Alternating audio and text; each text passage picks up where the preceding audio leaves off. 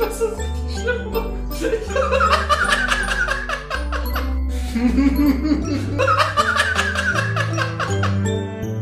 wow. Einen wunderschönen guten Tag, liebe Counterclockwise Gemeinde und herzlich willkommen zur 38. Episode. Die Sonne scheint, es ist Sommer hier, ich bin todmüde, das wird eine ganz großartige Folge und du musst mich durchtragen. Hallo David. Hallo Daniel, ich äh, bin mega gut drauf, bin heute mega schon, hab schon viel getan, hab bestimmt schon 15.000 Schritte auf dem Counter. Warte, 14.643. Naja, What? was soll's. Ähm, ich war in der Sonne den ganzen Nachmittag lang. Ich, ich bin einigermaßen gut gelaunt. Ich bin einigermaßen wach. Ich, ich glaube, das ist die Höchstform überhaupt. Ich glaube, wenn ich jetzt noch Koffein nehmen würde, dann könnte ich das hier quasi ohne Atmen durchmoderieren.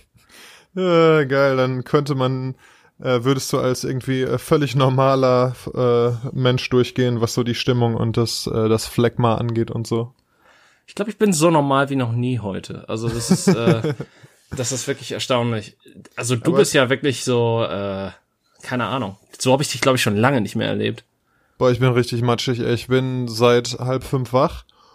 Und dann, wenn das nicht schlimm genug wäre, ich war halt müde, habe ich halt gerade noch eine Dreiviertelstunde gepennt oder so.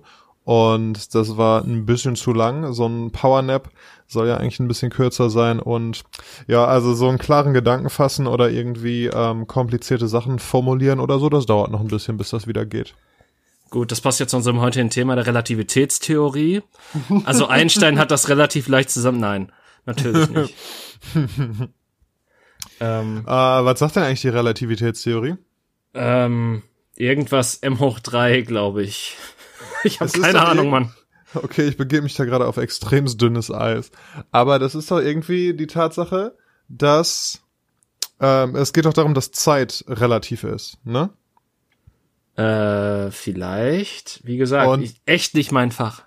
Okay. Gut, dann lassen wir das lieber und äh, informieren, informieren uns zum nächsten Mal oder lassen uns von unserer Gemeinde aufklären. Ja, also ganz ehrlich, die wissen auch nicht mehr, was Wikipedia hergibt oder der Physikunterricht der 12. Klasse oder so.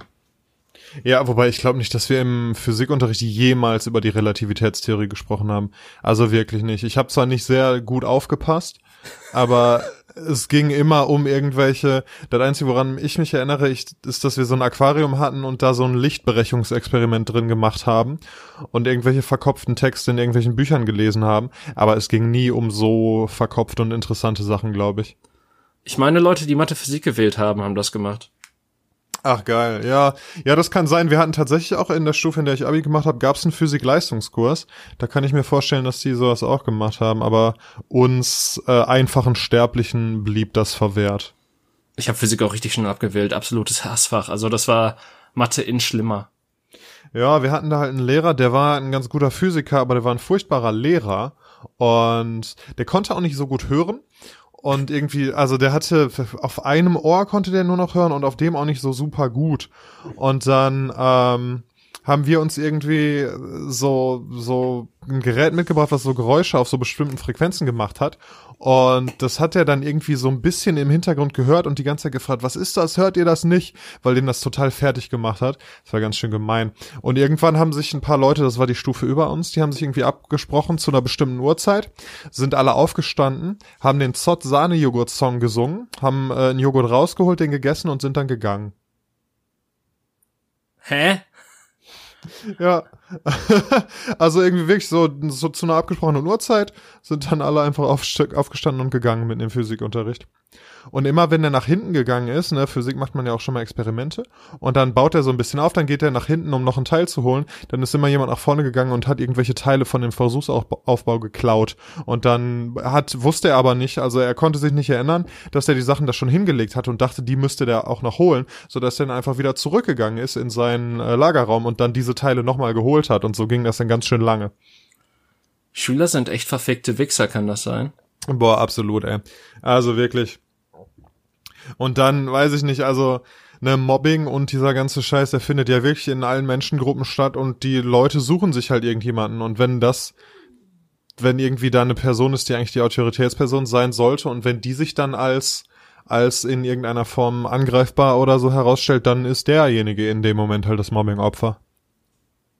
Also Homeschooling klingt gerade viel besser für meine Kinder als alles andere.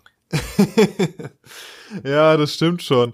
Also, ja, das ist ja auch so ein Ding, ne? Also dieses ganze Homeschooling-Ding ist natürlich auch ein krasses Privileg, weil längst nicht alle Schüler haben irgendwie einen funktionierenden Computer, Internet, bla bla bla zu Hause so. Ne? Nee, nee, äh, du verstehst das falsch. Homeschooling in Form von, ich bringe meinen Kindern alles bei. Ah, ja, okay, interessant.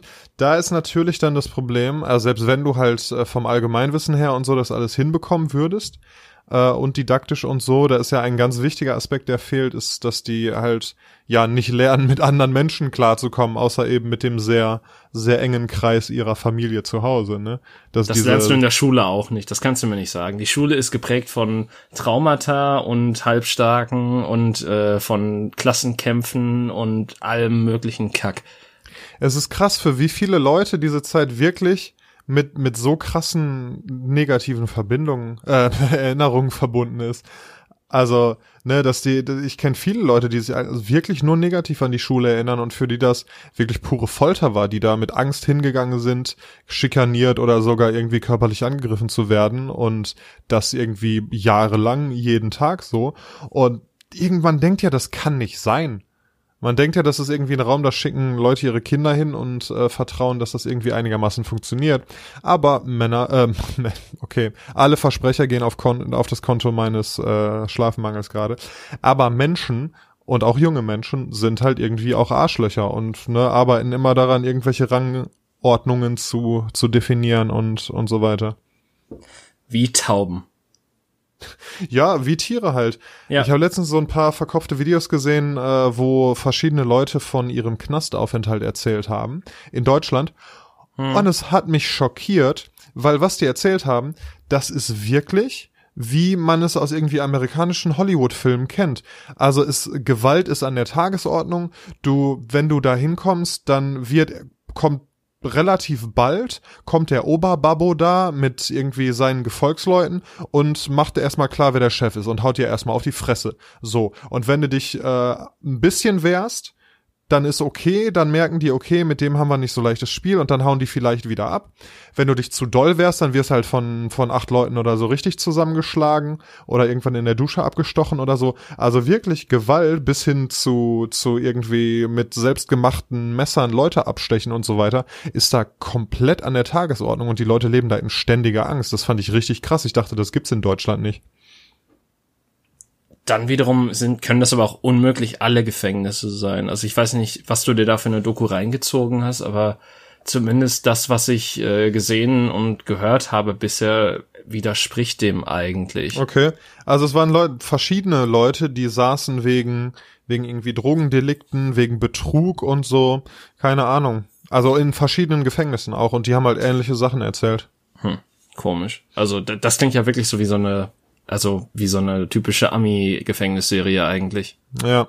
Und dann, da dachte ich dann auch, ähm, also nicht, dass ich jetzt irgendwie vorhätte, irgendwelche Verbrechen zu begehen oder so, aber aber in Verbindung dazu habe ich dann viel Zeitverbrechen gehört in letzter Zeit, den Podcast, ja. wo die halt ne, von realen Kriminalfällen berichten und so. Mhm. Und da waren halt mehrere Geschichten bei, wie Leute halt völlig zu Unrecht verurteilt wurden und, und ins Gefängnis gesteckt wurden und so weiter und dann da auch lange Zeit verbracht haben, bis dann irgendwann aufgeklärt wurde, dass die unschuldig sind. So, und wenn du dann schon mal zwölf Monate im Knast bist und du dann, ne, so wie du sagst, vielleicht sind es wirklich nur manche Gefängnisse, aber dann hast halt Pech und landest in so einem und dann die zwölf Monate, die vergisst du, glaube ich, nicht mehr. Die verändern dich sehr, sehr krass. Ja, guck dir nochmal an, was der Kachelmann heutzutage so auf Twitter raushaut. Also der ist ja, der hat sich davon ja scheinbar auch nie mehr erholt. Ja, ja, und das ist ja, das ist doch irgendwie komplett das Gegenteil. Die Leute sollen, gehen dahin, um resozialisiert zu werden, um irgendwie ne, danach wieder produktive und vernünftige Mitglieder der Gesellschaft zu sein. Aber was, was im Gegenteil passiert ist, dass du kannst da einen normalen Menschen in den Knast schicken und der kommt da so traumatisiert wieder raus, dass der danach nie wieder irgendwas äh, schafft. Wie gesagt, ich, also ich, ich weiß nicht, ich kenne mich zu wenig mit dem Thema aus. Äh, ich sehe da ein ganz großes Citation needed ähm, ja. De dementsprechend weiß ich, also wie gesagt, ich habe halt nie wirklich Berührungspunkte mit Gefängnissen gehabt. Ich habe halt äh, nur mal so einen TED-Talk zum Beispiel. Nur mal in U-Haft gesessen, zwei Wochen, aber. Nee, nee, ich, ich habe mal einen TED-Talk von einem Amerikaner gehört, der halt äh, komplett äh, das Gefängnissystem in Deutschland eigentlich gelobt hat, weil es äh, das komplette Gegenteil des Ami-Gefängnissystems ist. Okay. Äh, und auch schon diverse Dokumentationen gesehen, wo halt einfach gezeigt wurde, wie gut es denen da echt teilweise im Gefängnis geht. Also, dass die da halt so eigene kleine Zimmer haben, auf, äh, die die auch einigermaßen nach einer Zeit frei gestalten können und so weiter. Natürlich müssen die trotzdem noch diverse Pflichten erfüllen oder sowas, aber im Endeffekt, das war halt jetzt nicht wirklich, ähm, das sah jetzt nicht nach einem schlechten Leben aus oder so. Und der hat von den amerikanischen Gefängnissen dann quasi das erzählt, was ich gerade gesagt habe. Ja, halt, dass, dass die amerikanischen Gefängnisse nur zur Bestrafung eingerichtet sind äh, und zu nichts weiterem. Und dass dann natürlich äh, Menschen noch weiter und schlimmer verrohen und alles andere.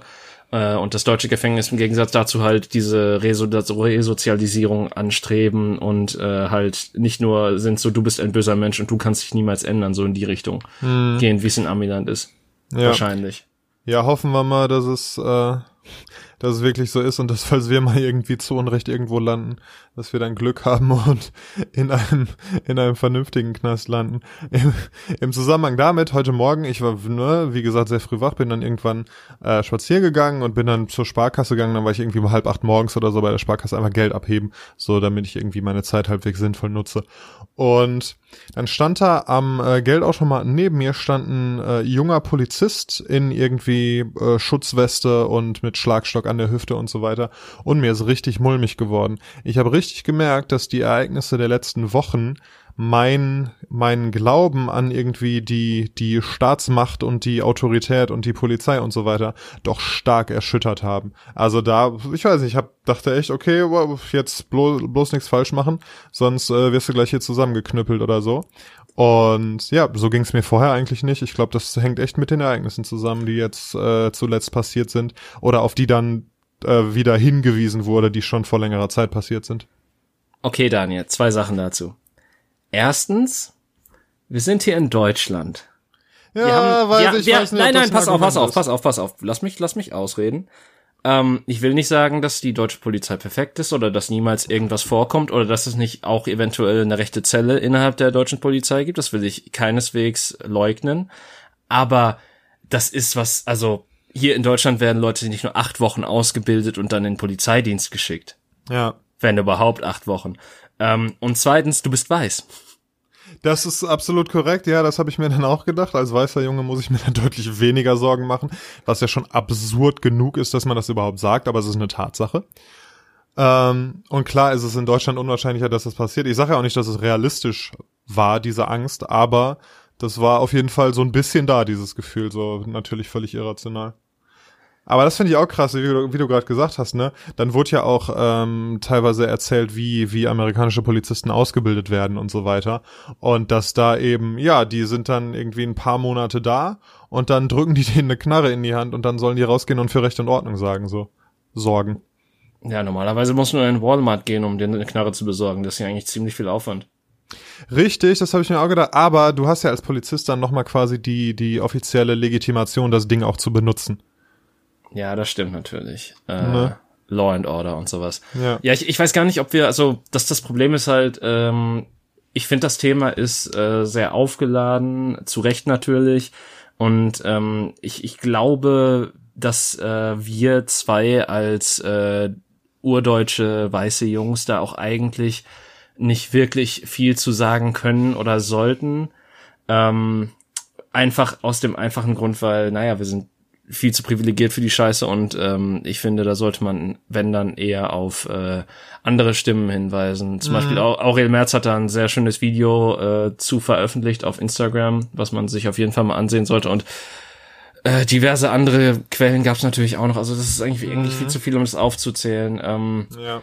Vielleicht Ja, packen Aurel wir ein bisschen ja- was in die Show Notes, was wir bisher noch niemals genutzt haben, das Feature. Aber vielleicht packen wir was in die Show Notes. Wer weiß das schon. Ja, oder einfach eine Verlinkung dann in der Beschreibung oder so.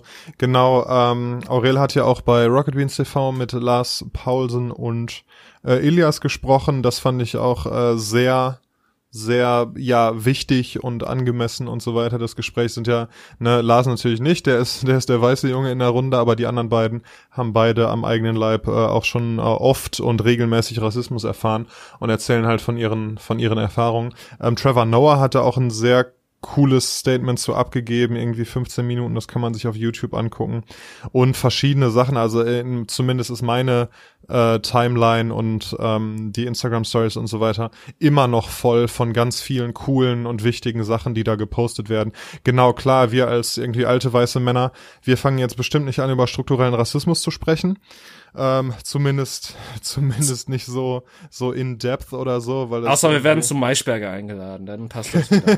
da, da kann man ja. dann auch darüber reden, ob man das N-Wort noch sagen darf, ohne eine einzige oh. schwarze Person einzuladen. Ganz genau, ähm, das wurde ja dann auch immer wieder, ne, da wurde, da, da wurden dann auch Statistiken, ähm, hervorgeholt und so weiter. Genau, da wird irgendwie in Talkshows über Rassismus gesprochen, nicht ein Schwarzer wird eingeladen. Oder andersrum, die wollen irgendwie einen Schwarzen einladen oder so, oder wollen wollen in der Zeitung, dass, ein, dass irgendwie jemand, der betroffen ist, über Rassismus schreibt, aber haben keinen in ihrer Redaktion. Ja, Leute, dann denkt mal drüber nach, was ihr die letzten 20 Jahre falsch gemacht habt. Stellt vielleicht mal einen ein, der, der nicht äh, Urdeutscher ist so.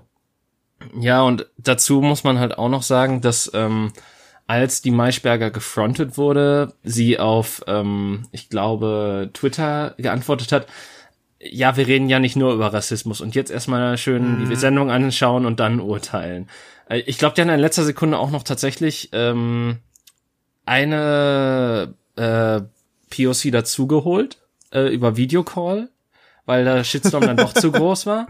Ja. Ähm, und ich, ich glaube, es war Maybrit Illner, die dann ein paar Tage danach zumindest äh, ein, ein bisschen äh, divers, also die hat äh, wirklich darauf äh, sich auf der Kritik halt ähm, ein deutlich diverseres Spektrum an äh, Gästen geholt. Ja, ja, und ne, wie gesagt. Aber ich meine, gut, das sind eh nur Unterhaltungssendungen. Ich habe schon tausendmal ja. darüber geredet, dass eigentlich, dass ich diese Art von, von Talkshows einfach nur verabscheue, dass das einfach nur Unterhaltungssendungen sind und dass da eigentlich dass, dass da eigentlich nur auf den Meinungen rumgekaut wird, ohne wirklich irgendeinen sittlichen Nährwert zu er, äh, erhaschen. Das ist quasi ja. nur, dieses Thema ist aktuell, das bringt uns Quote und wir reden jetzt darüber einfach weil. Natürlich, aber andererseits erreichen die halt wirklich eine, eine große Zuhörerschaft, die haben ordentliche Quoten und die Leute, die das halt sehen, und sei es nur, dass sie sehen, okay, da sitzen nur weiße Menschen oder da sitzt irgendwie eine, eine, äh, ein diverser Mix an Menschen, ähm, ich glaube, das alleine ist schon ein wichtiges Statement. Ne, dass den, dass den Zuschauern solcher Sendungen halt klar wird, es gibt irgendwie People of Color, es gibt alle möglichen ähm, ja, Menschen, die alle möglichen Geschichten und, und Aussehen haben und so weiter. Und das ist, das ist alles völlig okay. Das muss halt irgendwie mitten ins Zentrum des, des Mainstreams und der Gesellschaft. Und da war irgendwie, ich weiß nicht, es war so in den letzten Tagen, ähm, habe ich so mehrere Videos gesehen, wo ähm, da wurden halt Leute gefragt, die sollten ein einminütiges Video über Diversität ähm, im deutschen Schauspiel, im deutschen Film, im deutschen Theater jeweils, was, was halt ihr Spezialgebiet waren, also als Schauspieler oder ne, Filmschauspieler, Theaterschauspieler und zu machen. Und da waren halt auch echt krasse Statements dabei. Da war einer, der war auch selber schwarz und der sollte halt über, ähm, über Diversität im deutschen Fernsehen reden und der hat einfach einen Lachanfall gekriegt und gesagt, ja, Diversität im deutschen Fernsehen, alles klar. Das hier ist alles, was ich dazu zu sagen habe. So hat er dann nach seinem Lachanfall gesagt. Und genau so ist es halt, ne? Also, es ist halt wirklich ein, fucking Till Schweiger Cast so die, und das, das zieht sich da komplett durch. Es gibt natürlich ein paar Ausnahmen, aber das hat nichts mit der, mit der Realität der deutschen Bevölkerung zu tun, was da gezeigt wird. Nein, natürlich nicht, aber ich meine, Tischweiger-Filme haben generell sehr wenig mit der Realität zu tun. Das ist nochmal eine andere Geschichte. Ja, nein, ich, ich meine, ne, das ist das, das, das, was man in einem Til Schweiger-Film sieht, das zieht sich halt komplett durch das deutsche Fernsehen. So Jetzt lass den Joke Menschen, doch einfach mal in Ruhe, Daniel. Das ist doch, also komm schon. Also lässt das den Joke doch mal Joke sein. Was ist das denn? Äh, natürlich, klar. Also ich meine, du wirst jetzt in einem ARD-Film vielleicht mal den ja, so traurig ich das hier, also den Quotentürken quasi haben, so wie du quasi den Quotentürken im deutschen Film aus Alias Mbarik, was jetzt nichts gegen ihn sein soll oder sonstiges, aber es ist ja mhm. quasi so, weil es ist halt so das einzige bekannte Gesicht, was man halt, was äh, jetzt nicht ähm, der die Urkartoffel ist. Mhm. Ja, ganz genau. Und das ist irgendwie, weil ne, Leuten wird halt keine Chance gegeben. So, die, das ist also, das ist beim beim Film und beim Fernsehen und überall so. Da haben ja auch dann äh, Aurel und Ilias ähm, bei Rocket Beans Geschichten erzählt, wie sie sich für Jobs beworben haben und und auch für Wohnungen und so weiter und dann einfach immer oder Geschichten von halt Freunden und Bekannten von ihnen erzählt, ähm, die halt da immer wieder auf Widerstände gestoßen sind, weil sie sich auf einen Job beworben haben mit ihrem Namen, der halt irgendwie ne nicht deutsch klingt, also Ilias hat ja einen arabisch klingenden Namen, so und ähm, ja, dass das halt immer noch Kategorien sind so und genauso ist es beim Film halt auch und beim beim Fernsehen. Natürlich, äh, wobei du da natürlich dann auch, also das ist ja nochmal so dieses Ding, ähm, dass du dann natürlich auch die etablierten Schauspieler hast, die dann vielleicht auch nur ihre Kinder reinbringen und äh, dass dann auch so ein Kreisgewichse und, und sonst was ist. Also ich glaube, der deutsche, also ich glaube, das ist auch bei, äh, also bei vielen äh, Film- und Fernsehproduktionen einfach so, dass das so ein, so ein derber so, so ein derbes Vitamin B einfach ist und sich da Sachen einfach nur hin und her und zugeschoben werden. Und ich glaube, dass du dann da als neu, äh, also als äh, Newcomer quasi quasi gar keine oder wenige Chancen hat und das dann nochmal als ähm, äh, ja als äh, nicht ähm, weiße Person ist wahrscheinlich nochmal deutlich schwieriger hat. Ja, ja, und da ist halt das Problem, dass ja irgendwie die Menschen, die halt Fernsehen, für die und die vielleicht selber nicht nicht in einem Umfeld sind, wo halt irgendwie ne, das ein bisschen diverser aufgestellt sind, die halt in ihrer in ihrem Familien- und Freundeskreis wirklich auch nur äh, Urkartoffeln haben so, wenn die dann auch im Fernsehen nur mit Urkartoffeln konfrontiert werden, dann ist es ja deutlich schwerer, das wirklich gerade diese Menschen und dass alle Menschen und sich gesamtgesellschaftlich einfach so eine, eine Toleranz und eine Normalität entwickelt. Weil Fernsehen ist halt immer noch ein krasser, krasser Sozialisationsfaktor. Ja, natürlich. Aber ähm, gleichermaßen, also ganz blöd ausgedrückt, du kannst es halt auch nicht mit Tokenism äh, quasi richten, indem du halt sagst, nee, okay, wir, nee. wir führen jetzt eine Quote ein und so und so viele Menschen müssen jetzt zu sehen sein, die das halt haben. Es müsste halt einfach ja. äh, aus einem natürlichen Reflex entstehen und sonstiges. Ja. Das ist halt, das ist halt ein sehr schwieriges Thema und ja, Rassismus ist ein sehr schwieriges Thema, was soll man dazu sagen.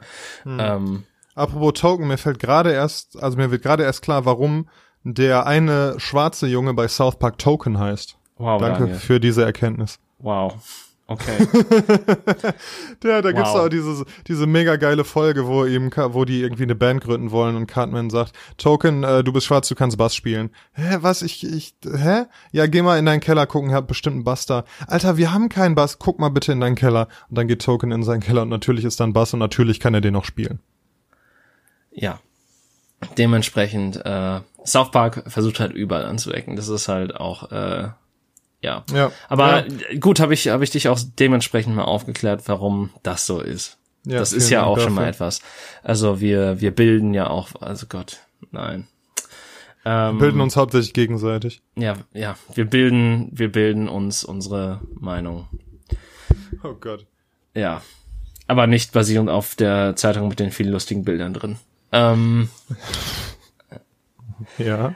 Die, auf die Überleitung bin ich gespannt. Nee, nee, das war gar keine Überleitung. Es war jetzt eigentlich nur so, um das, äh, um, um das, das letztliche Wortspiel zu Ende zu führen. Ach zu, so, einem, schade. zu einer Konklusion zu führen. Das war keine Überleitung zu irgendwas, das, äh, dass diese Zeitung, glaube ich, von uns beiden verachtet wird, ist, äh, glaube ich, nicht wirklich überraschend für irgendjemand, der diese Sendung oder die Sendung, der diesen Podcast äh, schon länger mal hört. Boah, ich ähm, finde es wirklich, also ich bin immer wieder überrascht und in letzter Zeit natürlich äh, noch ein bisschen mehr, dass diese Zeitung nicht längst verboten wurde. Weil was da passiert, ist wirklich gefährlich für die Demokratie. Also das ist ein Thema für den Verfassungsschutz. Und da werden irgendwie, ne, ich, äh, hast du das letzte Video von Rezo gesehen? Der hat ein äh, längeres Video über die Presse gemacht. Weißt du, ich, ich habe mir, also ich habe das, äh, ich habe davon gehört, dass es das gibt am Samstag Abend, nee, nee, warte, vorgestern Abend, vorgestern Abend, äh, vom Feiertag. Da habe ich mitten in der Nacht nämlich gesehen, dass irgendwas auf, äh, das auf Twitter getrendet hat, dass, ähm, ich glaube, die Zeit ein Antwortvideo auf das Video gemacht hat und ich habe beschlossen, das zu tun, was ich schon bei dem bei der Zerstörung der CDU gemacht habe und ja. das Video mir erst anzusehen, wenn der Hype vorbei ist. Ja, ja, das ist vielleicht gar keine schlechte Idee. Ähm, aber worauf ich nur hinaus wollte, war, dass er halt da auch irgendwie viele Beispiele zeigt, Ähm, ja, wo die Presse und gerade natürlich die, äh, die von uns, äh, die von uns gen nicht genannten, ähm, ja, einfach sich wirklich gefährlich verhält, also irgendwie Fakten über Leute raushaut, äh, deren äh, deren Adressen irgendwie zeigt oder Bilder von gesuchten Leuten zeigt und so weiter, die sich eigentlich verstecken. Also ein Beispiel war der der Rapper Capital Bra, dass mhm. der ähm, der es wird von von der Mafia oder so gesucht und ist dann umgezogen und dann äh, schreibt schreibt die Bild erst ähm, ja, Capital Bra ist umgezogen, er wird von der Mafia gesucht und dann irgendwie in der nächsten äh, Ausgabe zeigen die ein Bild von seinem neuen Haus. So, hier wohnt jetzt der, der Rapper und so hat sich dieses coole Haus gekauft, so. Weißt du, von wegen so, liebe Jungs von der Mafia, wenn ihr den Typen sucht, ja, guckt doch mal hier.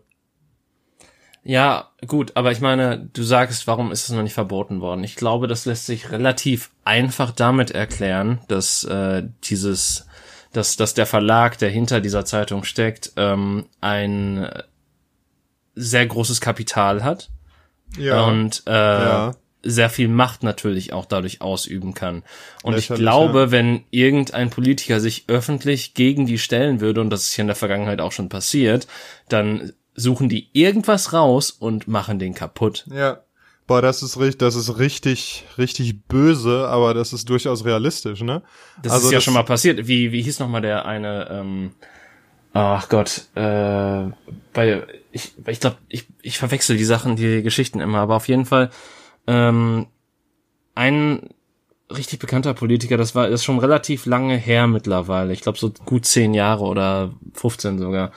Ähm, wo er sich gegen, wo er, glaube ich, äh, irgendwie auf einen Anrufbeantworter von dem Chef des Verlags gesprochen hat und mhm. dann sich daraus so ein Skandal entwickelt hat. Und äh, der hatte irgendwie nichts wirklich Böses getan, der war halt nur ein bisschen dämlich. Ähm, aber ich meine, gut, dass in der Politik jetzt, also wenn man das äh, absägen würde, dann hätten wir auch schon längst keinen Verkehrsminister mehr. Aber ähm, unter anderem. Ja, unter anderem. Äh, das, also insofern, er hat sich halt nur dämlich verhalten, aber dann ist da halt so eine, so ein, so eine Lawine losgetreten worden, dass er halt äh, sich komplett aus der Politik zurückziehen musste, eigentlich. Mhm. Also der, der hat, glaube ich, seinen Posten verloren mit alles. Ja. Ja, krass, das, so habe ich das noch gar nicht gesehen. Das ist, äh, dass die halt dadurch so eine, so eine krasse Macht haben. Und was das zeigt natürlich auch so ein bisschen den, den Fehler im politischen System. Ne, das ist halt, äh, dass irgendwie die, die ja Politiker gegenseitig, aber auch eben Zeitungen oder oder Fernsehsender oder was, halt immer wieder auch die Integrität von Politikern angreifen, wo es dann einfach nicht mehr um diese Person geht und um die Sachen, die sie als Politiker geleistet hat, sondern dass sie vor 20 Jahren mal eine Affäre hatten oder irgendwie so ein Shit, der überhaupt nichts damit zu tun hat gerade. Ja, und dazu musst du halt sehen, es gibt, es existiert auch noch so was Schönes wie Lobbyismus. Und ja. das ist ja eine Sache, die in Deutschland, also beziehungsweise wo, glaube ich, immer noch keine Offenheit darüber herrscht, wer von wem, um das jetzt mal etwas böse zu formulieren, geschmiert wird. Ja, ja, hör bloß auf, es wird irgendwie, es wird doch gerade wieder ein neues Kohlekraftwerk ans Netz gehängt, Hashtag Datteln 4, so, wo wir uns, wo sich doch alle einig sind, dass das der größte Quatsch ist. Okay, ähm, ist jetzt so ein bisschen so ein, so ein Schuss in, in wieder eine komplett andere Richtung. Aber kannst du mir eigentlich erzählen, warum Kernkraft keine größere Sache ist, die einfach mehr erforscht wird? Boah, ich glaube, ähm, das hängt halt damit zusammen, dass es halt hypothetisch so krass gefährlich sein kann. Klar, ne, man könnte es irgendwie weiter erforschen, man könnte die Sicherheitsmaßnahmen äh, verbessern und so weiter, aber wenn was schief geht, dann gibt's halt ein riesiges Problem. Das ist so das eine. Und das andere ist, ich weiß nicht, ob es bei Kernkraft so ist, aber bei Atomkraft ist es ja so, dass dabei so krass äh, toxischer Müll entsteht, den du quasi nicht entsorgen kannst, aber das ist bei Kernkraft nicht so, ne? Bei Kernkraft benutzt du sogar den Atommüll und gewinnst daraus neue Energie. Ja, genau, aber wenn halt in so einem Kernkraftwerk was schief geht, dann ist die, die, das Potenzial für eine Katastrophe riesengroß. Ich glaube, das ist einfach das Problem, oder? Ich habe keine Ahnung. Ich, ich, also ich, ich weiß halt, dass, äh, ich glaube, Harald Lescher darüber mal ein Video gemacht. Der hat das halt so alles aufgedröselt, was daran halt alles super ist und das klang halt gut. Mhm. Und dann hat er irgendwie damit ab, äh, das damit abgelöst, ja, aber das kann man nämlich, das kann man ja nicht machen. aber hat das Ja. halt nicht wirklich so gut begründet, warum nicht. Ähm, Ja, ich glaube also rein hypothetisch und wenn es wenn's, äh, gut läuft und so weiter, ist es super saubere und super billige und super effektive äh, Energie, die man dadurch gewinnen kann. Aber das Potenzial ist halt da, dass es richtig krass schiefgehen kann. Ja, aber Alter, ist ja das doch bei Atomkraftwerken. Das ist doch, also das ist doch, Deshalb werden die Atomkraftwerke ja auch alle nach und nach geschlossen, ne? ja, und Kohle äh, ist doch auch scheiße. Also du kannst, also Ja, Ich, ich glaube einfach, dass ähm, ich glaube, das hat auch sehr viel mit Lobbyismus zu tun, dass da einfach kein Geld in Kernkraft gesteckt wird, weil natürlich die etablierten Firmen, die oder die etablierten Unternehmen ähm, allesamt nur äh, ihre, ihre weiterhin Kohle machen wollen, weiterhin ähm, halt äh, am Leben bleiben wollen, dann sagen, Ja, nee, ja. jetzt investiert man nicht da rein. Ähm, und äh, dann ändert sich ja das Ganze halt auch nicht. Das ist ja auch dieselbe Scheiße, warum erneuerbare Energien bei weitem nicht so gepusht werden, wie sie Ja. eigentlich sollten. Und Weil's, äh, ja. Weil theoretisch könntest du ja, ne, diese ganzen Argumente, das wird ja auch mal irgendwie aufgestellt und, und äh, nebeneinander gestellt und widerlegt, dass du quasi mit, äh, wenn du in erneuerbare Energien investieren würdest, dann würden keine Jobs verloren gehen, sondern es würden sogar noch Jobs geschaffen werden, es würde Exakt die Wirtschaft angekurbelt werden, es würde die Umwelt geschont und es wäre die, es würde genug Energie zur Verfügung stehen, um alles zu tun, was jetzt auch getan wird. So, aber das Problem ist halt, dass irgendwie so ein paar, so ein paar reiche Leute in Kohlekraftwerken ihre, ihre, äh, ihre Finger drin haben und dass die halt noch reicher werden. So. Punkt. Ja, eben. RWE ist ein großer Konzern. RWE hat äh, dementsprechend viel Kohle. RWE muss dementsprechend Ah, Wortspiel, werden. Kohle. Entschuldigung. Ja, daran hatte ich noch nicht mal gedacht.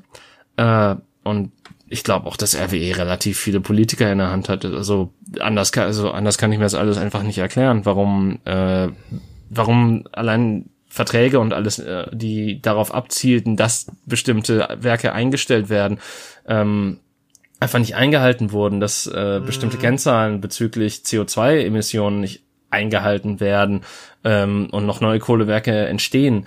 Äh, also Ja, ja. es ist halt absolut ja Politik, ne? Schön. Boah, je Schönes mehr Thema. ich mich, je mehr ich mich informiere und je mehr ich darüber rausfinde und so weiter, desto mehr fühlt es sich an, als würden wir schon in einer fucking Dystopie leben und es macht mich fertig. Und weil man kann, du kannst ja auch als einzelner Mensch nichts dran ändern, so. Und wie du gerade sagtest, ne, wenn du dann irgendwie an die Öffentlichkeit gehst mit der Scheiße, dann macht dich die Bildzeitung fertig. Ja, dich als einzelnen Menschen jetzt nicht so, außer du bist Ja. Virologe, aber ähm, Ja, das dann auch noch. Ey, was ist denn da los, Alter? Und das Einzige, die, die Bildzeitung, der ist es scheißegal, ob es in die eine Richtung oder in die andere geht. Der Bildzeitung ist scheißegal, ob Drosten recht hat oder Attila Hildmann. Das interessiert die einen Scheißdreck. Was die interessiert, ist, dass die damit, dass die damit einfach Quote machen, auf dieser bekannten Person rumzuhacken. Oh Gott, Attila Hildmann, hör bloß auf mit dem. Hast du, hast du das Neueste von Attila Hildmann gehört? Was, was er neu jetzt in Ich, seine ich weiß nicht, was ist denn das hat? Neueste? Das Neueste ist, pass auf, das ist super. Nämlich, ähm, dieser Impfstoff, der rauskommen werden soll, äh, der rauskommen soll und der halt die Zwangsimpfung, die allen äh, eingeimpft werden sollen. Der, der große klar. Plan dahinter ist, in diesen, in dem Impfmaterial sind Nanomaschinen, Mhm. die dein Bewusstsein in einen Computer hochladen, wodurch Ja. du unsterblich wirst Ja. und das, das, das große Endziel der Regierung ist, dass du so niemals zu Gott kommst. Stimmt, das habe ich gesehen, ja. Aber das ist doch, also jetzt haben wir uns ja völlig, völlig vom, vom Gebiet des irgendwie äh, ist da eine Verschwörung, was theoretisch könnte ja wirklich da eine Verschwörung sein. Theoretisch könnte Bill Gates sich die ganze Scheiße ausgedacht haben. Theoretisch könnte das Virus ja in einem Labor gezüchtet worden sein. Ist ja alles realistisch. Aber da haben wir uns ja längst wegbewegt und wir sind jetzt wirklich im, äh, im farbenfrohen Gebiet der Psychose, oder? Also ja, ähm, aber er hat ja noch Anhänger, die ihm folgen und die ihm glauben. genug, also ist ähm, Ah, ich hatte so gute Laune, als wir diesen Podcast angefangen haben und jetzt reden wir wieder über so eine Scheiße. Ja, das ist doch, das ist doch auch irgendwie so eine schöne, so, so ein bisschen Darwin Awards mäßig. Weißt du, jetzt trennt sich gerade wirklich so die, die, äh, die Leute, die vielleicht ihr Erbgut weitergeben sollten, von denen, wo man vielleicht nochmal drüber nachdenken sollte, ob das eine gute Idee ist. Ja, jetzt gehst du so ein bisschen in Eugenics rein. Ich bin mir unsicher, ob ich das so geil finde, weil dann bewegen wir uns auch immer so ein bisschen weiter auf die Dystopie zu. Gleichermaßen Ähm, in einer wahren Dystopie bräuchtest du ja auch solche dummen Menschen, die äh, du mit allem Möglichen füttern kannst. Also insofern, eventuell ist es ja auch im Sinne der Regierung, dass äh, sich diese Menschen gerade fortpflanzen. Aber ähm, sind wir das nicht? Sind wir nicht schon diese dummen Menschen? Weil wir halt diesen Scheißen mitmachen und nicht wirklich aktiv was dagegen tun und die ganze Scheiße kaufen, die man uns hinstellt, damit die, damit die Wirtschaft weiterläuft und so weiter. Also irgendwie sind wir doch schon längst drin. Und auch wir, die wir uns irgendwie intelligent und gebildet und äh, reflektiert und so weiter nennen, aber wir sind doch genauso Teil dieser Maschinerie wie, wie alle anderen. Ja, Daniel, was willst du machen? Eine kommunistische Revolution an, anzetteln oder was? Das will ja, ich aber sehen, dass du das packst. So ein, so ein paar Adlige enthaupten oder so, also ich weiß nicht. Könnte die Guillotine auf jeden Fall mal wieder ölen. Das haben, also ja, also, aber das war doch in, also ganz ehrlich, großer Aufstand, den hatten wir, glaube ich, nicht mehr seitdem äh, Bismarck äh, hier die Krankenversicherung eingeführt hat. Ja, die, die Deutschen sind auch nicht gut in Aufstand, habe ich so das Gefühl. Nee, also, die, die Franzosen sind uns da echt voraus. Also ich, ja. ähm, ich, man sieht das ja auch vor allen Dingen in den letzten Wochen, um jetzt mal so ein bisschen den Kreis zu schlagen. Also die Franzosen, die äh, hören einfach nur Revolution, Revolution, geil, lass mal auch vor die Tür gehen und erstmal Autos anzünden. ähm, so in dem Sinne. Das ist auch, ich weiß nicht, warum in Franz Frankreich dann immer direkt Autos angezündet werden, aber ja, das ist so irgendwie Kulturgut, ne? Ja, also das, äh, deswegen, also ich glaube, es liegt einfach nicht im, im Sinne des Deutschen, dass ähm, das äh, großartig protestiert oder revolutioniert wird oder sowas. Ja, also absolut, und vor ja. allen Dingen ist es dann teilweise auch echt nur so ein kurzer Hype und dann legt sich das irgendwie auch wieder. Ja, total. Also, dass jetzt, äh, wie lange jetzt diese die ähm, Fridays for Future Sache schon auch in Deutschland eben aktiv ist und da immer wieder Aktionen auch in Deutschland stattfinden und so, das ist schon beeindruckend. Ähm, weil das einzige ansonsten sind irgendwelche, sind irgendwelche Montagsdemonstrationen in Deutschland, wo so acht Verwirrte irgendwo auf einem Marktplatz stehen mit einem Megafon und irgendeinen Quatsch erzählen. Das ist so das, das Höchstmaß an Demonstrationen und so, das, das man sonst hier erlebt. Ja, aber Wobei, das hält sich schon eine Weile. Es, es gibt jetzt ja auch die, also diese Black Lives Matter Bewegung hat ja auch äh, ähm, Demonstrationen in Deutschland angestoßen, trotz der Kondoma, äh, Corona-Pandemie, was ja, äh, ja. natürlich auch so ein schwieriges Thema ist, aber gleichermaßen so die Sachen, die ich gesehen habe, haben auch alle mit Mundschutz und äh, Mund-Nasenschutz nebenbei, nicht nur Mundschutz, ähm, stattgefunden und äh, haben auch sich so gut es ging unter den vorgegebenen äh, Vorschriften gehandelt, also auch wenn es gegen Abstand gehalten, was natürlich bei einer Großdemo Demo jetzt nicht so unbedingt möglich ist, natürlich. Ja, ja, aber, es, aber ja. es ist ja auch andererseits, ich finde es im Moment, also mittlerweile finde ich super schwer zu überblicken, was ist denn jetzt erlaubt und was ist nicht erlaubt. Ne, es werden irgendwie die ganze Zeit und dann die Bundesländer haben unterschiedliche Regelungen und es wird irgendwie andauernd was geändert. Jetzt am 15. Juni, also in wenigen Tagen, werden ja wieder ganz krass äh, Sachen geändert und es sind wieder Treffen draußen, irgendwie Outdoor-Sport mit Gruppen von bis zu 30 Leuten mhm. und private Partys mit Gruppen von 50 Menschen und so weiter ah, ah, ah, sind wieder ah, ah, erlaubt. Partys, Partys nicht. Also, ähm, du darfst jetzt nicht irgendwie sagen, ja, komm zum Saufen, Freitag vorbei, hier, Studentenparty. Das nicht. Es sind halt wirklich ähm, außerordentliche Sachen wie äh, Heirat, also Hochzeit, okay. ähm, Taufe, Geburts, äh, besonderer Geburtstag oder sowas. Sowas ist da halt eingeschlossen. Jetzt nicht unbedingt so jeder Hand, ja, ich meine, gut, natürlich ganze, wie, wer soll das kontrollieren, ob, ob jetzt jeder Otto nicht hier Freitag zu, zur Party einlädt oder so. Aber, ja, eben. Ähm, also das ist da die das, Formulierung, das weil die private ja Feste auch nicht oder so. regulieren. Genau, genau, klar. Aber wenn es jetzt halt auch noch offiziell erlaubt ist. Und das meine ich ja, weißt du, da sind wir uns jetzt schon irgendwie nicht hundertprozentig einig, wie das, wie das auszulegen ist. Und da, ja, wenn man das dann so interpretieren will und wenn man dann irgendwie saufen will, dann äh, macht man das halt. Und da ist, ja, da ist es irgendwie gerade unübersichtlich, finde ich. Ja, ich weiß nicht, in Brandenburg dürfen, glaube ich, auch dann wieder Konzerte stattfinden mit bis zu tausend Leuten. Ähm, Krass, ja. Und äh, generell darf man auch ohne Mindestabstand dann wieder ins Theater. Ja, ähm, das gibt's in NRW auch, genau. Das habe ich auch gelesen. Muss zwar einen Mundschutz tragen im Publikum, aber ansonsten dürfen die Zuschauer äh, im Publikum sitzen, ja, und die müssen auch keinen Abstand haben. Ja, das geht nämlich um die Rückverfolgung, wo ich mir so denke, das ist eigentlich so ein bisschen der Durchseuchungsplan, der für England nicht so ganz geklappt hat, der jetzt so ein bisschen äh, hier an Popularität gewinnt, habe ich das Gefühl. Ja, das ist halt die Frage, warum das gemacht Wie wird das gemacht? Ähm, weil, weil man einfach Schiss hat, dass die Wirtschaft zusammenbricht. So, ja. und weil man, weil man da ne, noch so ein bisschen Schadensbegrenzung betreiben will jetzt, was ja, ja, auch verständlich ist, weil halt wirklich viele Leute wirtschaftlich halt krass drunter gelitten haben, ne, gerade irgendwie selbstständige Gastronomen, Künstler, bla bla bla. Ähm, und natürlich Flugunternehmen, die dann gerettet werden müssen, aber da reden wir auch nicht drüber, sonst reg ich mich oh wieder boy. auf. Ähm, aber genau, ist das der Plan oder geht es um irgendeine Form von Durchseuchung? Das finde ich halt auch schade, dass das nicht kommuniziert wird, warum das jetzt so gelockert wird. Das wäre mir wichtig, das zu wissen. Und ich glaube, das wäre halt insgesamt auch einfach, weil wenn du die Bevölkerung, je weniger du die Bevölkerung informierst, je weniger die mit ins Boot geholt werden, desto mehr haben so, haben so verkopfte äh, Leute wie Attila Hildmann und so halt ein Publikum, ne? Danke für gar nichts, Armin. ja, ja, absolut, ey. Der Armin. Aber pass auf, ich habe die Lösung für alle unsere Probleme gefunden. Okay. Ich bin heute Morgen, wie gesagt, um halb fünf aufgewacht und dann habe ich mich irgendwie äh, auf die Couch gesetzt und habe in meinem schlauen Buch weitergelesen. Und dann habe ich heute Morgen um fünf Uhr den Buddhismus für mich entdeckt. Und ich glaube, das ist jetzt das, äh, das Credo, was alle unsere Probleme lösen wird. Denn pass, es ist unfassbar genial wie, mhm. wie, was, was, was so die Kernsätze des Buddhismus sind. Der Buddhismus sagt, wir sind, also alle, alles Leid, was wir empfinden, stammt daher, dass wir nach irgendetwas streben. Also zum Beispiel, ähm, du, du empfindest irgendwie Schmerz, körperlich oder seelisch oder so. Ähm, der Schmerz an sich ist gar nicht das Problem. Das Problem ist, dass du dich nach etwas sehnst, nämlich danach, dass dieser Schmerz nachlässt, dass du dir die Zeit herbei wünschst, wo du wieder gesund bist und so weiter. Also das ist das eigentliche Problem. Genauso, wenn du glücklich bist, wenn es dir gut geht, wenn dir was Positives passiert, dann kannst du das auch nicht genießen, weil du dir etwas wünschst. Du wünschst dir, dass dieser Auslöser für das positive Gefühl da bleibt. Du hast Angst davor, dass er weggeht. Du machst dir Gedanken, wie du dafür sorgen kannst, kannst, dass deine Situation so positiv bleibt.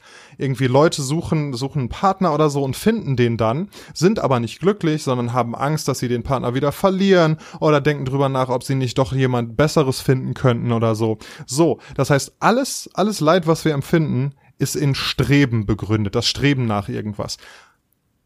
Die Lösung dafür ist, dass dieses Streben aufzugeben, im Moment zu leben und das zu akzeptieren, was dir passiert. Also wenn du irgendwie, wenn dir was, wenn, wenn du Schmerz empfindest, dann akzeptierst du den Schmerz so, wie er ist, ohne das zu bewerten. So, dann ist es zwar immer noch Schmerz, aber du leidest nicht so sehr darunter. Genauso, wenn dir was Positives passiert, du ein angenehmes Gefühl hast, dann denkst du nicht drüber nach, du bewertest es nicht, sondern du hast einfach dieses Gefühl. So, du lebst im Moment und ähm, machst dir keine Gedanken darüber, was ist, was ist bald, was ist morgen und so weiter. Ich finde das total plausibel. Okay. Äh, und jetzt versucht das jemandem näher zu bringen, der Depressionen hat. ah, ja, natürlich ist es keine Lösung für für ernstzunehmende äh, psychische Krankheiten und so weiter, das ist mir völlig klar. Ähm, ja, aber für für den geistig relativ äh, gesunden Menschen wie dich und mich, äh, finde äh, ich, ist das äh. auf jeden Fall mal eine Überlegung wert. Also jetzt mal ohne Scheiß, also ich glaube, es gibt keine geistig gesunden Menschen, Daniel. Ja, okay, aber wir ne zum äh, funktional, nicht pathologisch so. Ja, schon klar, aber ich meine, äh, also das, ich, ich glaube, es ist viel leichter zu sagen so, hey, hast du schon mal überlegt, dir dann nicht so viele Gedanken drüber zu machen, als es dann letztlich umzusetzen und vor allen Dingen das, also das, das, da kommen wir wieder dazu, dass der Mensch ein Individuum ist und dass das wieder so, also dass das wie viele Dinge, die gut klingen, äh, nicht allgemein gültig anwendbar ist. Nein, natürlich nicht. Und es ist natürlich auch schwer, mit der Gesellschaft äh, in der wir leben, zu vereinen. Weil natürlich, und da, deshalb bin ich da auch gerade drauf gekommen, ähm, als wir über, über das System und Lobbyismus und bla bla bla sprachen, ähm, die Gesellschaft will natürlich, dass wir uns Sachen wünschen. Die will nicht, dass wir glücklich sind. Die will, dass wir konsumieren, dass wir Scheiße kaufen, die wir nicht brauchen, weil dadurch die Wirtschaft angekurbelt wird und so weiter. Das passt natürlich alles nicht zusammen. Ne? Und wir sind ja auch so krass so auf Konsum sozialisiert. So, wir werden mit Werbung bombardiert. Wir kriegen Endorphin äh, wenn wir uns Sachen kaufen, wenn wir Geld ausgeben und so weiter. Das ist ja alles ganz, ganz tief in uns drin. Natürlich, der Kapitalismus sitzt tief, da hast du Ja. recht. Ja, der Kapitalismus ist stark in dir, junger Skywalker. Natürlich, Konsum ist geil. Konsumiere, kaufe. Ja, richtig. Und natürlich, ne, ich stimme dir natürlich zu, das ist kein, keine universale Lösung und das ist, man darf das damit nicht übertreiben und so weiter und jetzt irgendwie, ich meine, kannst du machen, dir irgendwie als Eremit irgendwo in einer Höhle leben und so, aber das ist wahrscheinlich für die allerwenigsten Menschen die, die Lösung und der Weg zur Zufriedenheit. Aber sich zumindest Elemente davon annehmen ähm, finde ich ist eine gute Sache. Zum, na, wir haben ja auch schon irgendwie äh, das Experiment mit dem Social Media Fasten gemacht und so weiter. Und das ist geht ja schon in die Richtung, denn es ist ja so, wenn du wenn du in irgendeiner Situation, wo du gerade einen Moment zum Atmen hast, auf dein Handy guckst, dann geht es ja darum, dass du nach etwas strebst. Du willst gerade nicht hier sein, du bist nicht im Moment, sondern du guckst dir irgendwas anderes an und suchst irgendwo anders, ähm, ja, Stimulation, Zufriedenheit, was auch immer. Ja. Aber gleichermaßen, hat das bei dir eigentlich funktioniert mit dem Social Media Distancing? Boah, das hat, äh, das beeinflusst mich bis heute, also dass die Nachwehen Krass. davon. Das ist wirklich, dass ich immer wieder, also ich habe zum Beispiel, das haben unsere äh, treuen Fans und Zuhörer wahrscheinlich auch gemerkt, ich habe in letzter Zeit sehr wenig Social Media gemacht, äh, privat und für den Podcast. Und weil ich da einfach wirklich keine Lust zu habe, weil mich das gerade nicht glücklich macht. Und ähm, genau, das ja, ich, ich merke, dass mir das gut tut, mich da weniger mit auseinanderzusetzen. Ich merke, dass ich, ich guck zwischen, ich scroll dann zwischendurch durch meine Timeline. Es gibt so ein, zwei Sachen, zum Beispiel bei Facebook, wo es um so Gruppen, wo es um Hobbys von mir geht, die gucke ich mir dann noch an, die interessieren mich und die, die machen mich dann auch so ein bisschen glücklich. Und die anderen Sachen versuche ich wirklich zum Großteil zu ignorieren. Ich habe viele Leute geblockt, deren, deren Sachen, die sie posten, mich stressen und so weiter. Also, ja, das hat auf jeden Fall ähm, bis heute einen positiven Effekt, glaube ich. Ja. Also ich äh, bin auch nicht mehr so viel auf Instagram unterwegs wie früher mal. Also ich, äh, also mir ist es mittlerweile scheißegal, ob ich Stories verpasse. Das ist total krass, weil davor war ich halt wirklich so wie, okay, fuck, du musst alle 24 Stunden einmal reingucken, weil es könnte irgendwas sehr Lustiges da sein und es wäre sehr schade, wenn du das verpasst. Ach krass, ja. So wie, naja, okay. Ich meine, es halt liegt, nicht. es liegt natürlich auch so ein bisschen an der aktuellen Situation, dass es, dass halt so viele belastende Sachen gepostet werden, ne? Und das sind Sachen, also gerade was, was hier die, die Black Lives Matter Bewegung angeht, ähm, das sind Sachen, die wichtig sind und wo ich auch darüber Bescheid wissen will und wo ich irgendwie, ähm, ja, vernünftig, wenn, wenn ich in irgendeiner Situation bin, dann will ich da vernünftig mit umgehen können und dafür ist es gut informiert zu sein. Aber gleichermaßen gibt, gibt es da halt auch sehr schnell zu viel des Guten. So weil es halt wirklich äh, schwere Geschichten sind und, und Leidensstories von Menschen und so weiter. Und da muss halt auch nicht, da muss ich nicht die ganze Zeit mit zugeballert werden, so dass ich nur noch so negative Eindrücke habe und weil das macht mich halt nicht glücklich. Ja, natürlich, Self-Care ist auch wichtig, ähm, auch wenn natürlich ist ja auch sehr wichtig, dass man sich in dieser Form weiterbildet oder in anderer Form natürlich auch. Da, gibt, da wurden ja auch diverse Bücher vorgeschlagen, ähm, wo mir natürlich auch die Titel gerade nicht einfallen, weil mein Hirn ein einziges Loch ist. Äh, Ja. Aber äh, ja, es ist ich, ich verstehe, was du meinst. Ähm, ich bin jetzt auch nicht der Mensch, der Social Media jetzt äh, krass noch konsumiert, tatsächlich. Äh, also ich gucke da vielleicht ein, zwei Mal am Tag rein, weil ich so denke, okay, jetzt äh, möchte ich mal so wissen, was, was den Tag über so passiert ist, in diesem Kosmos natürlich, weil das muss man natürlich auch immer noch bedenken, dass äh, Twitter, Facebook oder auch äh, Instagram nochmal geschlossene Systeme sind. Dazu kommt aber natürlich auch noch, dass ähm, all diese sozialen Medien sich was Tolles für Leute wie dich überlegt haben, nämlich ähm, dass sie vermehrt Dinge, die mit dieser Bewegung zu tun haben, auch ausblenden äh, oder nicht mehr so prominent auf deiner Timeline zeigen, was äh, auch sehr problematisch ist natürlich. Okay, kannst du das Ähm, mal irgendwie näher erläutern? Naja, also die wollen halt, also die, die sind halt auch mehr daran interessiert, dass Leute sich da ihren Endorphinstoß oder sonstiges Ja. holen. Ja, weil Ähm, sie sonst äh, eher abschalten oder was, so wie ich das ja gerade beschrieben habe. Ja, nicht nur das, sondern auch, weil, weil äh, die denken, ja gut, das Thema ist jetzt lang genug hier oben gewesen, lass mal was anderes wieder pushen. und krass, dementsprechend wirkt es halt auch so in den letzten paar Tagen, das habe ich auch aktiv mitbekommen, dass ähm, die Proteste in den USA um sind, so wenn man sich äh, anguckt, was auf der eigenen Timeline so bei Twitter oder Instagram oder sonst was passiert. Ähm, Aber das tatsächlich faktisch gesehen nicht der Fall ist, sondern dass einfach nur ähm, diese sozialen Medien anders für dich oder beziehungsweise für dich halt das auskuratieren und äh, nicht mehr so prominent zeigen wie noch die Tage zuvor. Das ist krass, ne, weil es da wieder irgendwie um Kapitalismus und und so weiter geht und da ja, das dann so Kapitalismus, bra. Ja. ah, es ist einfach geil, es ist krass.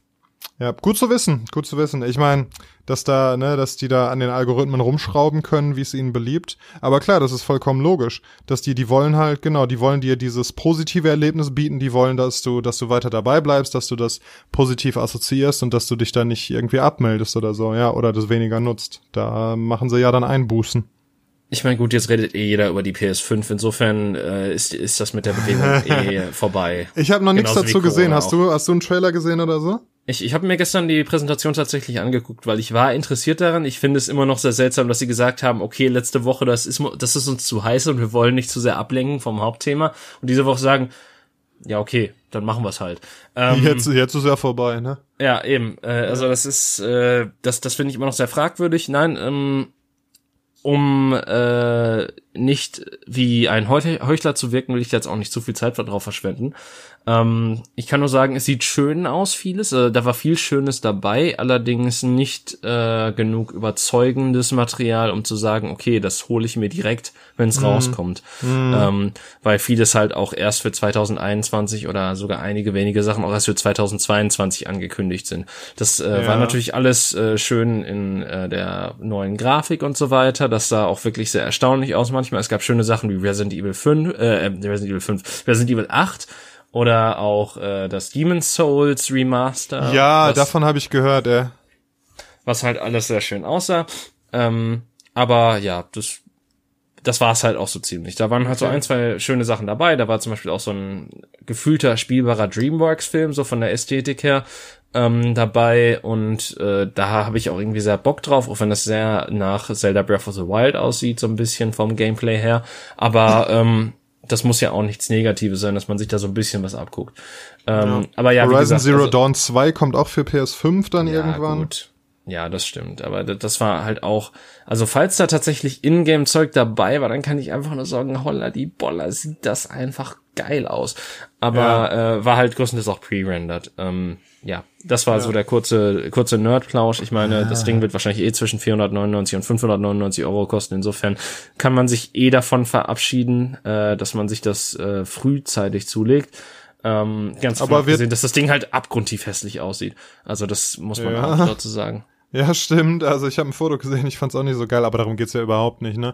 Ja, ich find's auch immer wie- immer beeindruckender, wie wie geil diese Spiele halt aussehen, wenn man das dann ne vergleicht mit dem, was wir so damals auf der PS1 oder davor noch auf SNES oder so gezockt haben. Das ist ja wirklich, das kannst du dir teilweise gar nicht mehr angucken.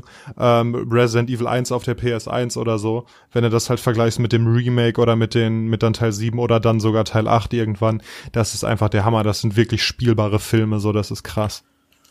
Ja, so krass würde ich das noch nicht sehen, weil wir sind noch nicht bei dem äh, Uncanny Valley angekommen, dass es mittlerweile auch so ist, dass, dass diese Personen wirklich so aussehen wie aus einem Film oder sowas. Ja, Ähm, aber das, aber- es ist leichter, dein, äh, diese willing suspension of disbelief, es ist leichter, deinen Unglauben aufzugeben und dich da reinfallen zu lassen, auf jeden Fall, als es noch vor zehn Jahren war. Ja, dafür bin ich viel zu alt und zynisch und sonst was geworden, um mich überhaupt noch fallen zu lassen. Und weiß. Ja. Ähm, das, also, wie gesagt, das war der kurze Kapitalismus-Blog in unserem Antikapitalismus-Podcast. Ähm, Ja. Äh, dementsprechend, ja, wie gesagt, also ich, ich finde, ich fand es halt auch komisch, dass, dass Sony das dann so gemacht hat. Ich meine, mich hat's natürlich weiterhin interessiert und so weiter, weil ich ein Konsumopfer bin. Aber ähm, wie gesagt, äh, das wäre halt, das ist halt auch so eine Sache, wo ich mir so denke, okay, ihr wolltet letzte Woche nicht die Aufmerksamkeit euch, auf euch ziehen, aber sagt eine Woche später, es ist komplett legitim, obwohl quasi noch gar nichts, also kaum was gelöst wurde von. Ja, vielleicht Sachen, wollten, wollten sie auch wollten sie sich auch einfach auf die Schulter klopfen, ne, von wegen, ja, wir haben diesem Black Lives Ding, die äh, nicht die Aufmerksamkeit wegnehmen wollen, wir haben denen die Plattform gegeben und so weiter, so dass die Leute dann natürlich sagen, ja, habt ihr gut gemacht und wir finden euch geil und bei euch kann man guten Gewissens einkaufen, so. Das hat mich halt auch so ein bisschen abgefuckt, dass viele Firmen aus dem ganzen Ding jetzt versuchen, noch eine schnelle Markt zu machen. Also, dass dann auf einmal natürlich Nike Post raushaut von wegen, ähm, irgendwie, ne, Black Lives Matter oder so und ähm, dass Katjes irgendeine Werbung ganz schnell irgendwo mit Plakaten hingehangen hat, wo drauf steht, alle, alle, alles Leben ist wichtig oder irgendwie sowas. Ähm, ja, also das fand ich ein bisschen, ein bisschen schäbig von denen, weil einfach manchmal, gerade als so ein, so ein großes Unternehmen, wenn man was Wichtiges und was ne, zu sagen und beizutragen hat, dann bitte, aber ansonsten kann man doch wirklich auch mal die Fresse halten. Ja, also das, die einzigen, bei denen ich so halbwegs gefressen habe, war tatsächlich Ben Jerry's, weil ja. die sich halt wirklich extrem geäußert haben ja. und weil die ja auch scheinbar viel in soziale Projekte und so weiter stopfen. Genau, also, die sind ja schon, die sind ja schon lange da auf dem unterwegs, also das, äh, das wirkt schon sehr authentisch, was die machen. Ja, vor allen Dingen die Art und Weise, wie sie es formuliert haben. Also sie haben, glaube ich, wirklich auch ähm, Flüche auf ihrer Webseite benutzt, als sie halt diesen Black Lives Matter Post gemacht haben, so mhm. fuck Racism das, oder sowas, glaube ich, sogar tatsächlich. Ja, ähm, also sie haben da wirklich intensiv. sehr deutlich, äh, sehr deutliche Worte gefunden, nicht einfach nur, ja, wir unterstützen euch, wir sind bei euch im Geiste und so genau. weiter und sonst was und Thoughts and Prayers. Ja, eben, ja. das, ähm, Wobei das ja eher so ein Ding von School-Shootings ist, aber das ist wieder ein komplett anderes Fass, äh, was ich jetzt auch nicht unbedingt aufmachen möchte. Ähm, mhm. Ja, ich glaube, wir sind darauf, wir sind äh, auf dieses Thema wiedergekommen tatsächlich durch dein äh, Kapitalismus und Konsumkritik und über Social Media und dass es einem ohne Social Media besser geht und dass man im Moment leben sollte und dass Second Screen einfach toxisch für alles, für jeden Konsum ist, den man irgendwie noch genießen möchte. Ja, der First Screen ist auch schon ein Problem übrigens, aber wenn es dann zum naja. Second Screen geht, also das ist wirklich, als ich zum ersten Mal das Wort Second Screen gehört habe, da dachte ich mir, okay, was ist das? Es ist einfach, Leute gucken Fernsehen und haben dabei ihr Handy in der Hand und dann teilweise ist das sogar integriert in die, in das, was du auf dem Fernsehen guckst, dass du dann da irgendwie auf deinem Handy noch interagieren kannst oder so. Also da dachte ich mir auch, okay, jetzt sind wir wirklich in einer sehr düsteren Zukunft angekommen. Mittlerweile mache ich den Shit selber, mittlerweile gucke ich Fernsehen und wenn das, wenn das, was da passiert, gerade nicht richtig krass meine Aufmerksamkeit fesselt, dann gucke ich immer wieder aufs Handy und scroll durch die Timeline oder so, wo ich dann auch irgendwann merke, okay, ich habe seit zwei Wochen dem Typen im Fernsehen nicht, seit zwei äh, Minuten dem Typen im Fernsehen nicht mehr zugehört, weil ich irgendwie irgendwelche völlig unnützen Sachen mir auf Instagram angeguckt habe. Ja, das habe ich nicht so. Also das, ähm, ich mache das, ich mach das tatsächlich bei Podcasts oder so, dass ich den Second Screen einschalte, weil ich das Gefühl habe, mich dann besser konzentrieren zu können auf das, was die da sagen. Und Aber was halt machst, was machst du denn dann, während du, also welche zwei Sachen? Du hörst auf der einen Seite Podcast und auf der anderen Seite? Äh, spiele ich irgendwie so Picross oder sowas. Halt so okay. Denkspiele, die halt den Ach, Teil meines Hirns nicht anfordern, der zuhören muss boah, das kann ich gar nicht. Ich könnte nicht einen Podcast hören und da irgendwie tatsächlich irgendwas von der Information absorbieren und gleichzeitig ein Spiel spielen oder so, wo ich mich bei konzentrieren oder nachdenken oder Puzzle lösen muss oder so. Nee, das geht tatsächlich ganz gut, vor allen Dingen, wenn du halt das System einigermaßen integriert hast. Ich glaube, ich könnte das auch mit Sudoku. Ja, krass. Also ich habe mal irgendwie so beim, boah, ich habe irgendwie so ne Magic the Gathering, dieses dieses äh, Kartenspiel, dieses äh, strategische, das habe ich mal gezockt und da bist du irgendwann auch ein bisschen automatisiert drin und da kann, konnte ich dann nebenbei auch so ein bisschen Podcast hören. Aber wenn dann so ein Moment war, wo ich wirklich nachdenken oder rechnen oder eine Entscheidung treffen musste, dann musste ich auch weghören und wenn ich den Podcast ganz ausmachen für den Moment. Ja, ja, das hatte ich auch schon mal. Das hatte ich allerdings mit dem Yu-Gi-Oh! PC-Spiel. Ähm, also nicht Dual Links, sondern ich glaube, das heißt irgendwie ein bisschen anders. Äh, aber das war auf jeden Fall auch so, weil ich, ich kannte halt das Spiel so aus alter, aus alter Zeit, aber teilweise ist halt trotzdem noch Karten drin, die komplett neu sind und von denen du noch nie gehört hast. Und vor allen Dingen, wenn das da alles vor dir auf dem Bildschirm explodiert, denkst du dir so, okay, was passiert hier gerade? Ich muss mal kurz pausieren und lesen, was diese gegnerische Karte gerade überhaupt gemacht hat. Ja. Ähm, das ja. war dann halt so der Punkt, wo ich so war wie, ja, okay, das eignet sich ja doch nicht so gut. Ja. Ähm, ja, und das ist ja auch, also ich finde, dann habe ich irgendwie Leute gehört, die, ähm, zum Beispiel hat Lars Pausen mal erzählt, der hat äh, FIFA gezockt und hatte nebenbei irgendwie auf dem Laptop oder so dann eine Serie laufen. Wie soll das denn bitte funktionieren? Also erstens nimmst du ja natürlich keine Informationen aus der Serie wahr, hat er dann auch gesagt. Also er muss sich dann immer wieder oder muss die Serie dann nochmal gucken, wenn er wirklich wissen will, was da passiert, weil er natürlich nichts mitkriegt. Ähm, aber ich habe halt auch irgendwie, ich kann es ich kann's nicht medizinisch begründen oder so, aber das fühlt sich an, als würdest du dir damit richtig deinen Kopf kaputt machen so. Einfach dadurch, dass du dich so mit, mit Eindrücken und Stimulation und so voll ballerst die ganze Zeit, das kann irgendwie nicht gesund sein. Dafür ist unser Hirn nicht gemacht, glaube ich. Unsicher. Ich, ich meine, ich habe auch schon mal davon gehört, dass so dieses, dass Konzentrationsprobleme dadurch auch entstehen können. Und ähm, das, aber ich, ich meine, das ist halt Konzentration und Konzentration halten und so weiter, ist halt auch sowas komplett Individuelles, was ja auch mit deiner eigenen Gehirnchemie zu tun hat und so weiter. Äh, insofern kann ich mir da, also ich, glaube, da ist auf jeden Fall was Wahres dran in dem, was du sagst. Aber ich ähm, könnte jetzt nicht irgendwie postulieren, dass äh, man, dass das wirklich so hundertprozentig schädlich ist.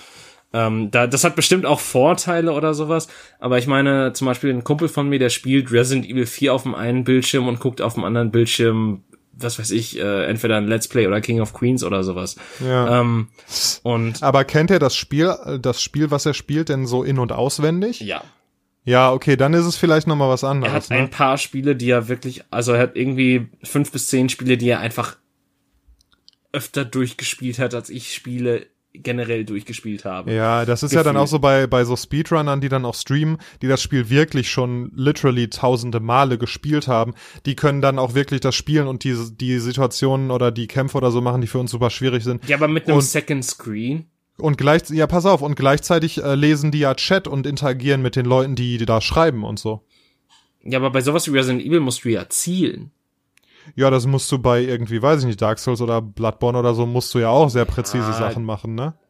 Ja, aber nicht, also, pass auf. Und auch das, das Zielen bei Resident Evil, das ist ja irgendwann auch Muscle Memory, weil du weißt ja irgendwann auch, ne, wo, wo welcher Gegner spawnt und so weiter. Also ich glaube, da musst du irgendwann Mm. tatsächlich auch nicht mehr hingucken, oder? Ist das, ist das RNG? Mh, nicht RNG, aber ich, ich weiß nicht, ob, ob auch die Spawns so sind, aber zumindest die ähm, Item-Spawns sind äh, davon abhängig, wie gut du in dem Spiel bist. Oder wie, wie gut du dich in dem Spiel momentan schlägst. Also Ja, ja, das du war- kriegst das zum Beispiel weniger Muni, wenn Ja. du gerade total auf dem Höhenlauf bist oder Ja, sowas. das finde ich spannend, diese, diese Mechanik, die die eingebaut haben. Je schlechter du spielst, desto leichter wird's, weil dann irgendwie mehr, mehr Munition und Heil-Items und so weiter auftauchen. Ja. Ja. So, das war die, äh, der zweite Nerd-Moment in diesem Podcast. David, ich habe eine Frage für dich. Okay. Und zwar, ähm, ne, angesichts der, der Lockerung, die ja jetzt gerade angekündigt wurden und so weiter, ähm, würdest du, äh, was von den zwei Sachen, die ich jetzt vorschlage, würdest du bevorzugen? Erstens, es gibt einen Monat richtig krassen Lockdown, also du, du darfst dein Zuhause nicht verlassen, du darfst keinen Kontakt zu irgendeinem Menschen haben, darfst nicht zur Arbeit gehen, bla bla bla.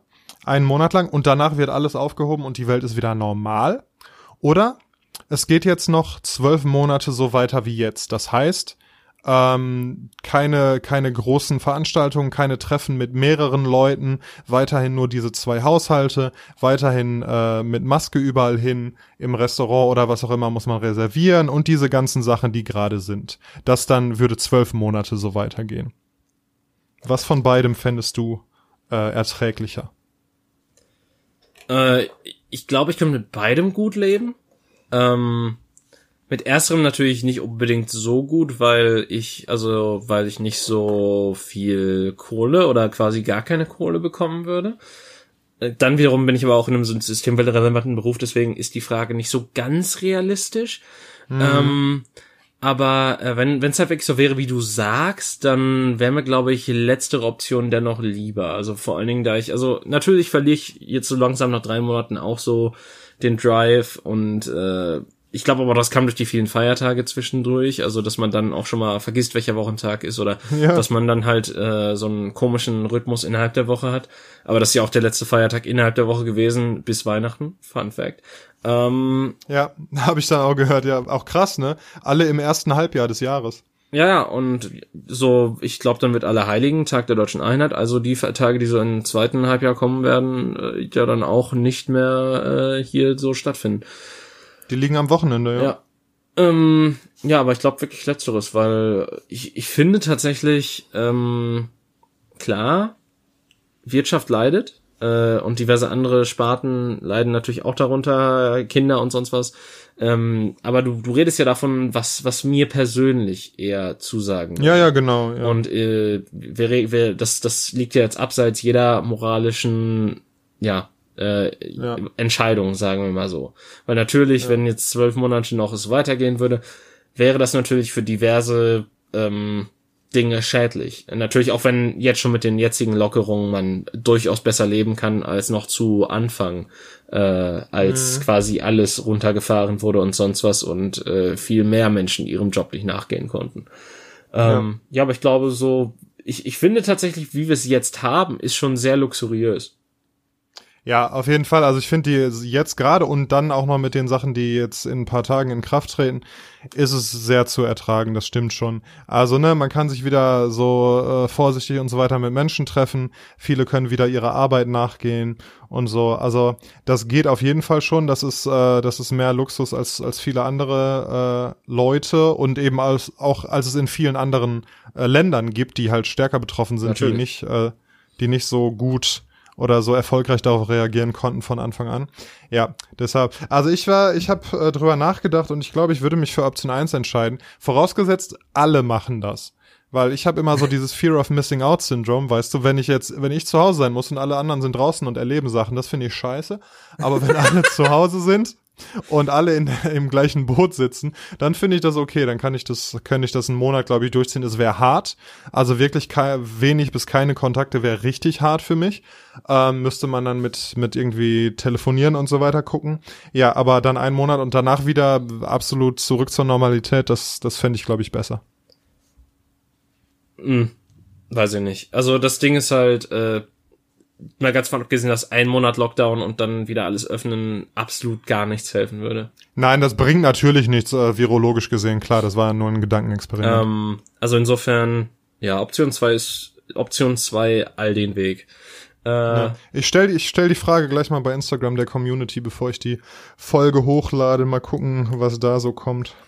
Ja, und äh, wenn dann, also ich meine klar, sie werden das wahrscheinlich erst lesen, bevor sie das dann hier hören, aber du kannst ja auch anfügen, dass sie es dann in einer kurzen Nachricht begründen mögen, wenn sie denn mögen. Wer weiß das schon. Ja, ja. Ähm, ja, aber das ist halt, also, keine Ahnung, ich hab dieses Fear of Missing Out irgendwie so gar nicht. Ich habe seit März auch kein öffentliches Verkehrsmittel mehr benutzt. Also der öffentliche Personennahverkehr stimmt für mich so, ist, ist für mich tot, ist für mich haram, ist für mich. Läufst äh, du zur Arbeit oder was? Äh, ja, oder ich werde von einem Arbeitskollegen mitgenommen. Ähm, Ah, aber okay, Laufen habe ich tatsächlich auch schon ein paar Mal gemacht, wo ich halt nicht mit dem Arbeitskollegen zusammengearbeitet habe. Also Mhm. äh, das ist halt, ich, ich finde, das ist halt auch nicht weiter schlimm, weil ich jetzt nicht irgendwo auf dem Land lebe oder sonderlich weit von, meinem, von meiner Arbeit weg bin. Das wäre natürlich nochmal anders, wenn ich, was weiß ich, in einer anderen Stadt arbeiten würde oder sonstiges, dann wäre das natürlich nochmal schwieriger. Und dann, ähm, aber dann, selbst dann gäbe es wahrscheinlich Möglichkeiten, ähm, das irgendwie auch im Homeoffice zu machen oder sonstiges, wenn ich halt einer anderen Tätigkeit nachgehen würde, äh, weil die Tätigkeit, die ich jetzt gerade habe, halt ähm, auch, ich glaube, nicht wirklich von Menschen ausgeübt wird, die außerhalb der Stadt leben, ähm, weil das einfach schwachsinnig wäre, so vom Arbeitsweg her. Aber äh, ja, ähm, dementsprechend, äh, ich, ich habe das irgendwie, also ich, ich vermisse Menschen noch nicht. So grausam das klingt.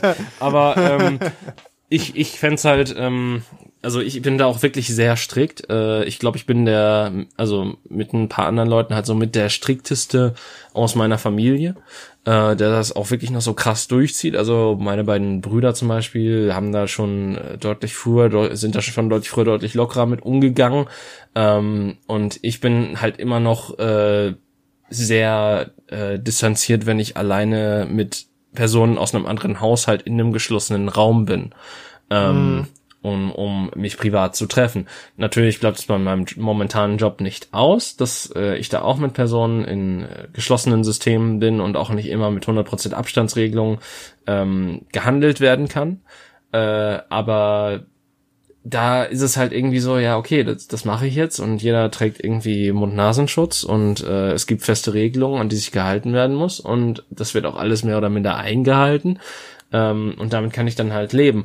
Aber äh, im privaten Raum, keine Ahnung, da herrscht in mir noch, es ist noch nicht mal irgendwie so, dass ich sonderlich Angst habe, sondern diese innerliche Solidarität ist bei mir wirklich sehr stark ausgeprägt, habe ich das Gefühl.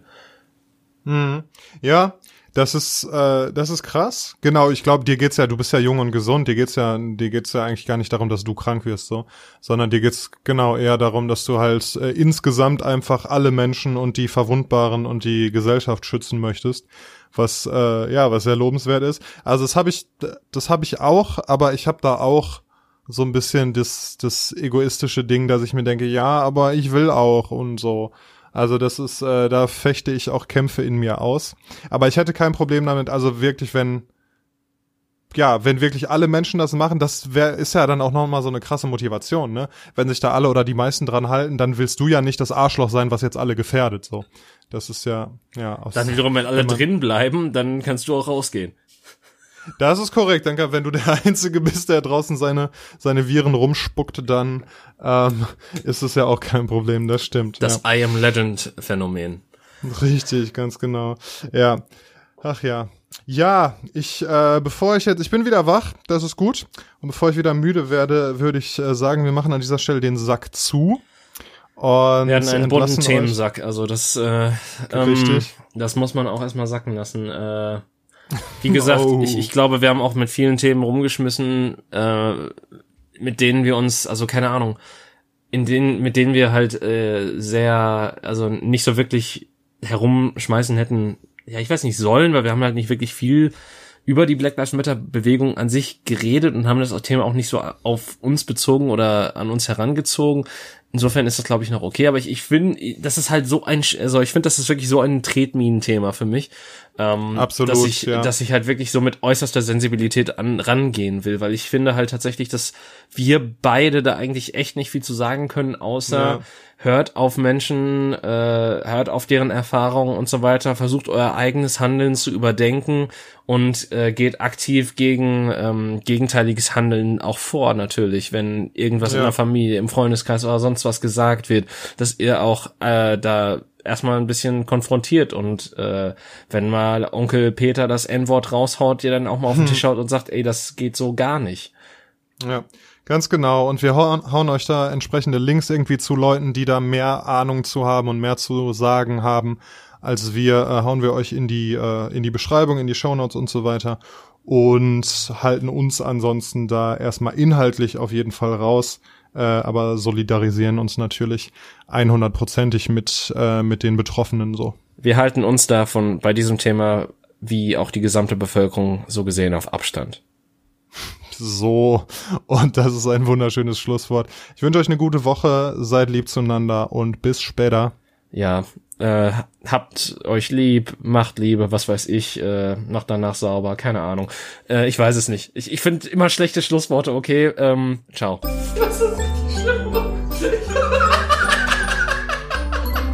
Mm-hmm.